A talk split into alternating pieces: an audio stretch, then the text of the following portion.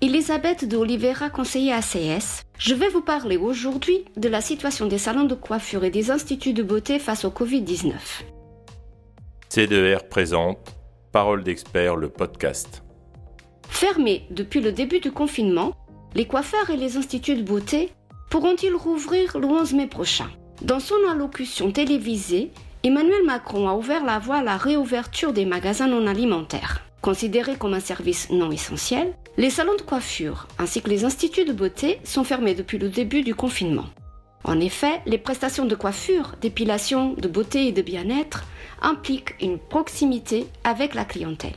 En fixant dans son allocution l'horizon du 11 mai en vue d'une reprise partielle de l'activité du pays, Emmanuel Macron a toutefois laissé entendre que ces métiers pourraient reprendre progressivement, mais sous condition. Dans un interview sur France Inter du 14 mai, le ministre de l'Intérieur, Christophe Castanet, a confirmé que l'objectif est d'élargir la réouverture de tous les magasins au-delà de l'alimentaire sauf les restaurants et les cafés qui sont selon lui des lieux de forte promiscuité. Toutefois, l'ouverture des salons de coiffure et des instituts de beauté est conditionnée par le degré de régression de l'épidémie d'ici le 11 mai et des mesures de sécurité sanitaire spécifiques qui devront être identifiées pour ces métiers. Combien de clients par établissement en fonction de sa taille?